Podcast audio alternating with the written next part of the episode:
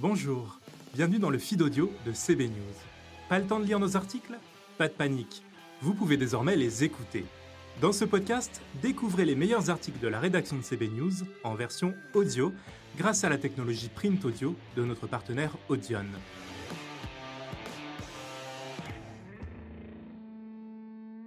Roc-Olivier Mestre, CSA, en attendant l'ARCOM. Un article CB News, signé Thierry Wogiac. À ceux qui appellent depuis maintenant plusieurs semaines à une refonte complète de la loi sur la liberté de communication datant de 1986, voire même à son abandon pour repartir d'une page blanche, en auront été pour leurs frais. Invité lundi, pour la seconde fois, de l'Association des journalistes médias, AJM, le président du Conseil supérieur de l'audiovisuel Roc-Olivier Mestre s'est montré un ardent défenseur de ce texte fondateur de la législation entourant notamment l'économie de l'audiovisuel. Un texte qu'il connaît bien, puisqu'en tant que conseiller technique au cabinet du ministre de la Culture François Léotard, à l'époque, il participa à son élaboration. Je ne suis pas convaincu par le fait qu'il faudrait passer cette loi par perte et profit, souligne-t-il, tous ses fondements restent pertinents. Puis cette loi a fait la preuve de sa plasticité, de son adaptation aux transformations spectaculaires, grâce à ses près de 80 articles de loi qui sont venus la compléter, avance-t-il.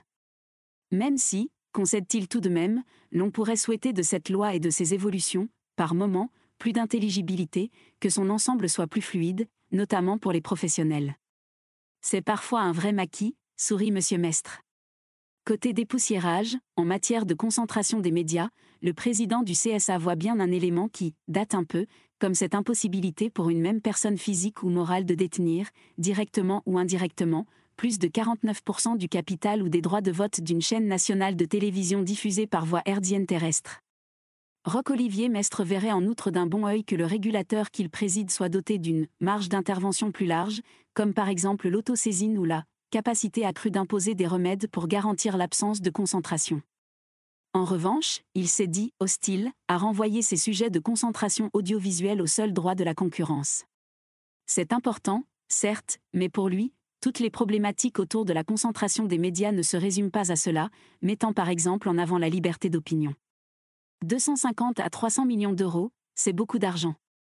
Par ailleurs, dans la droite ligne de l'annonce du CSA, le 9 décembre dernier, de l'intégration officielle de Netflix, Disney ⁇ Amazon Prime Video, pour son service par abonnement, et Apple TV, au sein du système français de financement des productions audiovisuelles et cinématographiques, le président du CSA a tenu à répondre aux critiques des sociétés d'auteurs et ayant droit trouvant là un accord au rabais.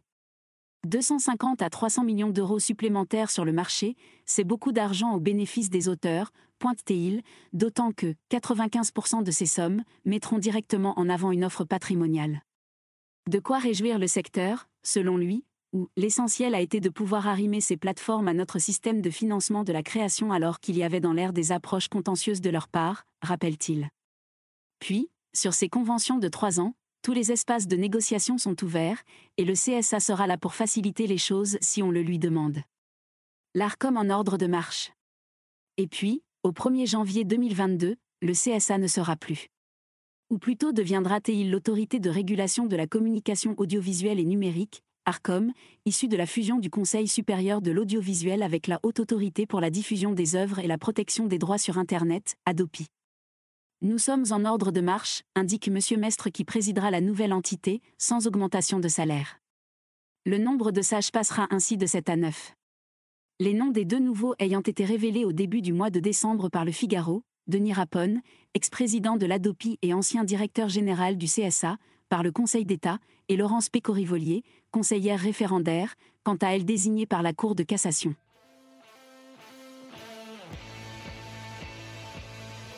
Les podcasts CB sont fièrement produits en partenariat avec la tech Audion, distribués avec la solution de diffusion Podinstall de Bababam.